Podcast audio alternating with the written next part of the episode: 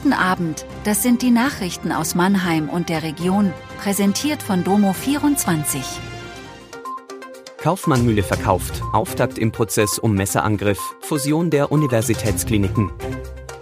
Vor einer Woche ist die frühere Mühle des Kaufmann-Mühlenareals im Mannheimer Jungbusch abgebrannt. Jetzt wurde bekannt, dass der Eigentümer vor wenigen Wochen einen Kaufvertrag mit einem neuen Investor abgeschlossen hatte. Entsprechende Informationen des Mannheimer Morgen bestätigte der Eigentümer Reinhard Suhl. Demnach sei Ende Dezember ein Kaufvertrag beurkundet worden. Das Gebäude sei aber noch nicht an den Käufer übergeben worden, betonte Suhl.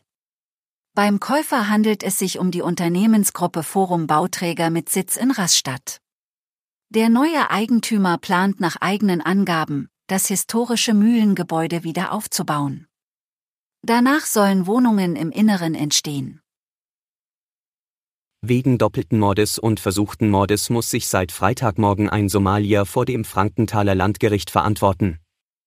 Der 26-Jährige soll im vergangenen Oktober zwei Menschen in Oggersheim getötet und einen weiteren schwer verletzt haben. In der Anklage hat die Staatsanwältin auch die grausamen Details der Tat beschrieben. Überraschend hat sich im Laufe des ersten Prozesstags der Angeklagte erstmals zu den Vorwürfen geäußert. Bei den Ermittlungsbehörden hatte er bislang geschwiegen.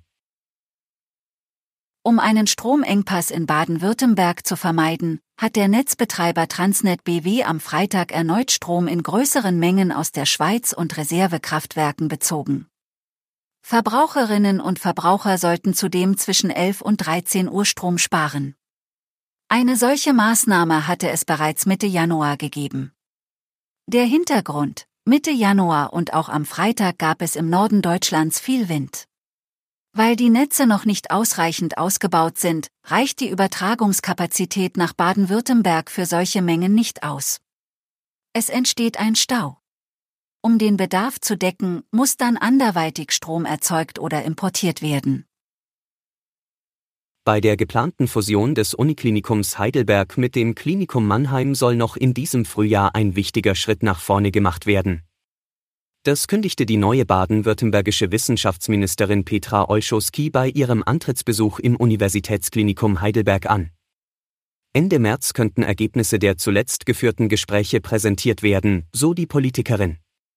Ziel der geplanten Fusion, die beiden bisher getrennten Kliniken sollen sich im Verbund besser entwickeln können.